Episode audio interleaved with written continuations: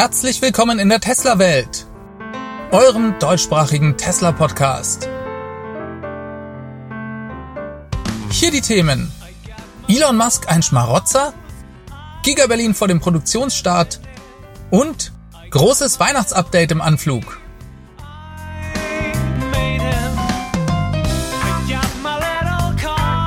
Mein Name ist David und dies ist die Folge 203.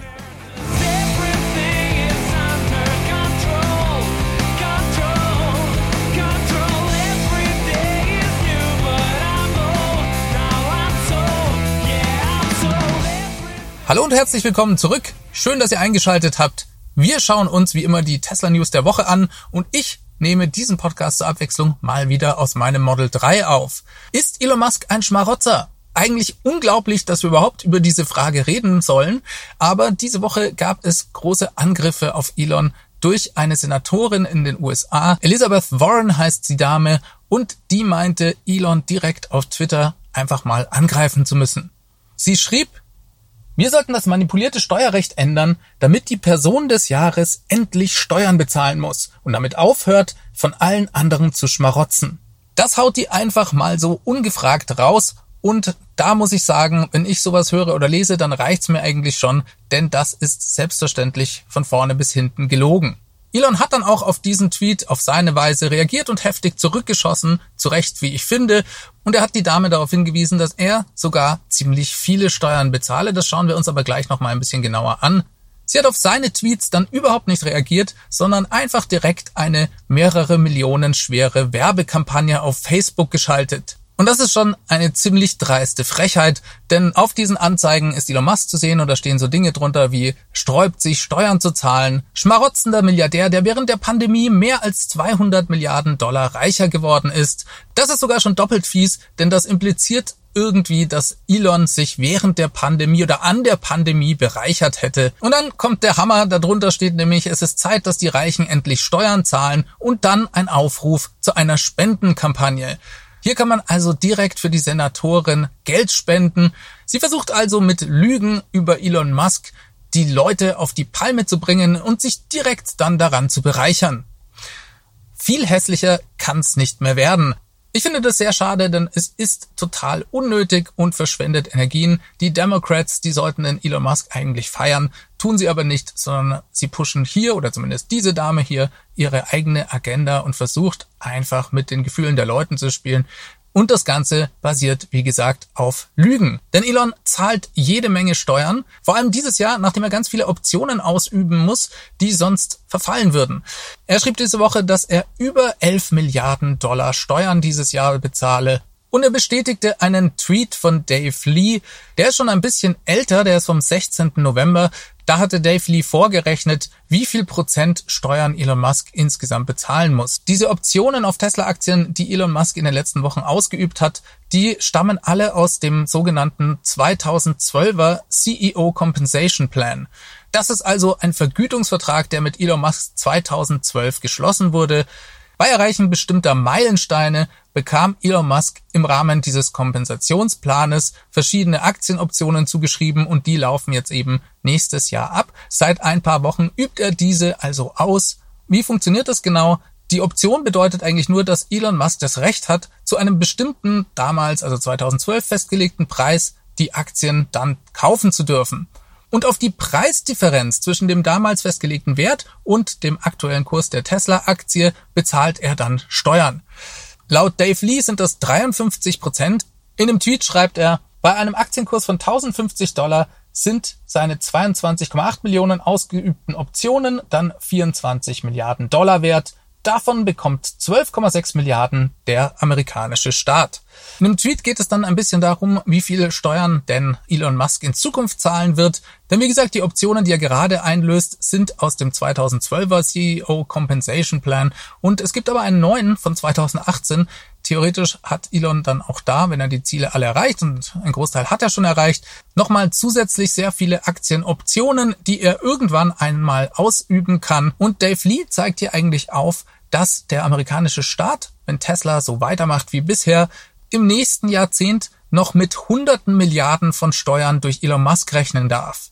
Je reicher Elon Musk also wird, desto mehr profitiert der amerikanische Staat davon. Das geht sogar bis in seinen Tod hinein. Denn sollte Elon Musk eines Tages sterben, dann werden auf die Aktien, die er nicht verkauft hat, automatisch auch nochmal 40 Prozent Steuern fällig. Diese Zahl könnte sogar in Zukunft noch steigen. Und Dave Lee rechnet hier vor, dass von den Aktien, die Elon Musk im Rahmen von diesem CEO Compensation Plan erhält, 68,4 Prozent bis vielleicht sogar 74 Prozent an den amerikanischen Staat gehen. Also fast zwei Drittel bekommt der amerikanische Staat von Elon Musk. Elon Musk wird damit in die Geschichte eingehen. Und zwar als der Mensch, der in absoluten Zahlen am allermeisten Steuern bezahlt hat in seinem Leben. Und der eigentliche Profiteur von den Kompensationsplänen von Elon Musk ist der amerikanische Staat. Elon Musk hat diesen Tweet mit den 68,4 Prozent von Dave Lee bestätigt. Er schrieb, er sehe das genauso und von dem her ist es doch mehr als befremdlich, wenn Politiker in den USA solche Hetzkampagnen gegen Elon Musk fahren und ihn so darstellen, als wäre er ein Schmarotzer. Elon twitterte diese Woche auch, dass er an der Gigafactory in Texas bis zu 20.000 Leute einstellen werde. Das schafft laut seiner Aussage sogar bis zu 100.000 indirekte Jobs und insgesamt wird Tesla bis zu 10 Milliarden Dollar über die Zeit in die Gigafactory in Texas stecken. Elon zahlt also Steuern, schafft Arbeitsplätze und hat Projekte am Start, die unsere Welt und unsere Zukunft im positiven Sinne vollkommen verändern werden. Schade und erstaunlich also, dass es immer noch so viel Hass da draußen gegen ihn gibt. Reden wir mal über Software-Updates und zwar erstmal über die FSD-Beta-Version. Tesla hat inzwischen die Version 10.7 an die Flotte gepusht und wenn ihr das hier seht, ist das vermutlich sogar schon wieder veraltet, denn die 10.8 hat Elon bereits für den Dienstag versprochen. Auch hier darf man schon gespannt sein, denn Elon hatte diese Versionen im Vorfeld gehypt und geschrieben, die sollten eigentlich Version 11 heißen. So gut werden die sein, aber die FSD Beta Version ist selbstverständlich immer noch nur einer kleinen Gruppe von Usern in den USA zugänglich. Viel spannender ist für uns hier draußen ein neues Weihnachtsupdate, das ins Haus steht. Es handelt sich um die Version 2021.44.25. Und hier gibt es ganz viele spannende Neuerungen. Es gibt eine neue Lichtshow, die kennen wir ja bereits als Easter Egg im Model X. Ich bin mir nicht sicher, ob es die gleiche ist oder ob hier was speziell Neues angepasst wurde. Auf jeden Fall gibt es eine Lichtshow in anderen Fahrzeugmodellen. Dann kann man ab jetzt die Icons unten in der Menüleiste anpassen und sich seine Lieblings-Apps direkt da reinlegen. Das finde ich persönlich super cool. Dann gab es noch einige Verbesserungen bei den Einstellungen. Es gibt einen Dark Mode und es gibt eine Kameraanzeige, um den toten Winkel sich beim Blinken anzeigen zu lassen. Das klingt auch spannend. Ich bin mir noch nicht ganz sicher, ob ich das persönlich nutzen werde, aber vielleicht kann man sich das ja in seine Abbiegeroutine einbauen. Das heißt, erstmal blinken, dann Blick auf die tote Winkelkamera, Blick über die Schulter und dann abbiegen. So, dann hat Tesla auch im Navigationssystem die erst kürzlich eingeführten Wegpunkte verbessert. So wie ich das verstanden habe, kann man diese jetzt einfacher hin und her schieben. Bin ich mal gespannt. Es gibt auch eine TikTok-App, die hinzugefügt wurde und ebenfalls Neuerungen bei den Spielen. Ein neues Spiel ist dabei, Sonic the Hedgehog. Und es gibt einen Multiplayer-Support für The Battle of Polytopia. Ein interessantes neues Feature finde ich auch Verbesserungen bei der Sitzheizung.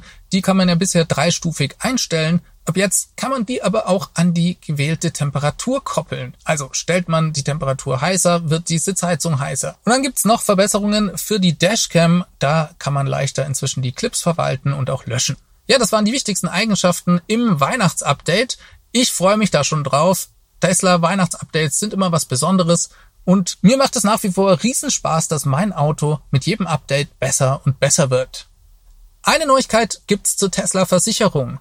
Das ist ein Thema, mit dem Tesla nur langsam vorankommt. Sie haben damit in Kalifornien begonnen und kürzlich die Versicherung in Texas eingeführt.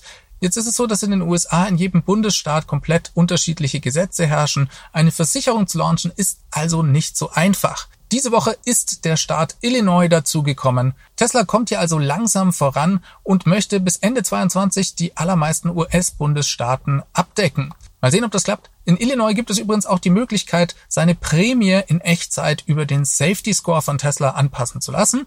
Wenn man dazu einwilligt, bewertet Tesla den Fahrstil jedes Fahrers und rechnet dementsprechend die Versicherungsprämie aus. Laut Tesla kann man damit 20 bis 40 Prozent sparen. Wenn man besonders vorsichtig fährt, sogar bis zu 60 Prozent. Ich denke, das ist vor allem für Leute interessant, die eine hohe Versicherungsprämie zahlen müssen, weil sie zum Beispiel jung sind oder vorher noch kein Fahrzeug sonst versichert hatten. Denn Tesla basiert sich hier ausschließlich auf die Fahreigenschaften des Fahrers und nicht zum Beispiel auf das Alter oder die Vorgeschichte und Unfälle, die man vielleicht in der Vergangenheit mal hatte. Reden wir mal über die Gigafactory in Berlin-Brandenburg. Ja, wir haben es fast geschafft. 2021 ist so gut wie vorbei und die Tesla Gigafactory in Berlin-Brandenburg ist immer noch nicht eröffnet. Die abschließende Genehmigung, die steht immer noch aus. Am Samstag gab es einen Bericht über eine Aussage von Umweltminister Vogel aus Brandenburg. Der schiebt die Schuld ein bisschen auf Tesla und sagt, sie hätten nicht die nötigen Unterlagen eingereicht. Er wird mit den Worten zitiert, um das rechtssicher auch verwirklichen zu können, ist eben auch erforderlich, dass entsprechende Gutachten vorliegen und es ist bedauerlicherweise so, dass noch nicht alle Gutachten in dieser Qualität vorliegen. Ich stecke nicht in der Haut von Tesla, ich kann nicht beurteilen, wie schnell diese Informationen jetzt gegeben werden, von daher kann ich auch keine Prognose geben, zu welchem Zeitpunkt sie dann abschließend geprüft sind. Das ist auch im Interesse von Tesla, dass Einwendungen nicht zu einem Stopp des Betriebs führen werden, sagte der Minister weiter. Auf der anderen Seite gibt es eine positive Aussage von Brandenburgs Ministerpräsidenten Herrn Voigtke. Der geht davon aus, dass die Genehmigung Anfang des Jahres 22 klappt. Er sagte zusätzlich, er wisse nicht an welchem Wochentag genau und es klingt für mich schon so, als ob er mit Anfang 22 tatsächlich Anfang 22, also die erste Woche gemeint hat. Das wäre spitze, denn im Moment darf Tesla hier keine Fahrzeuge für Kunden bauen. Ich habe noch einen ganz interessanten Tweet von Sawyer Merritt dazu gefunden. Der hat von verschiedenen Quellen aus der Gigafactory in Berlin einige Details erfahren. Tesla hat angeblich in Berlin bereits 240 Model Y gebaut. Diese werden für Crashtests verwendet oder auch draußen unter bestimmten Bedingungen, zum Beispiel in Norwegen, getestet. Er fasste nochmal zusammen, was sonst über Berlin schon bekannt ist. Es wird drei neue Farben geben.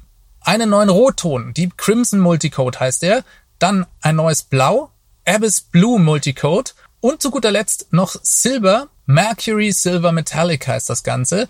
Zu Beginn, so zitiert er seine Quellen weiter, werden in Berlin ausschließlich Performance Model Y in Schwarz und Weiß gefertigt. Tesla denkt, dass sie Mitte Januar erste Modelle an Kunden liefern können. Das hängt natürlich stark von der finalen Genehmigung des Umweltministeriums in Brandenburg ab.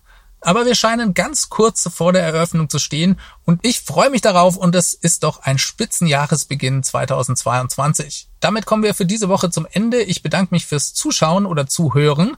Ich hoffe, die Soundqualität war nicht so schlecht, weil ich hier im Auto sitze. Ich bin über die Weihnachtsfeiertage unterwegs, von dem her werden auch die nächsten Folgen vermutlich im Auto produziert werden. Wenn es euch gefallen hat, dann lasst mir doch bitte ein Like da oder ein Abo oder bewertet diesen Podcast in eurer Podcast-App. Das ist auch sehr hilfreich. Wer den Podcast finanziell unterstützen möchte oder kann, der darf dies gerne über meine Steady-Webseite tun.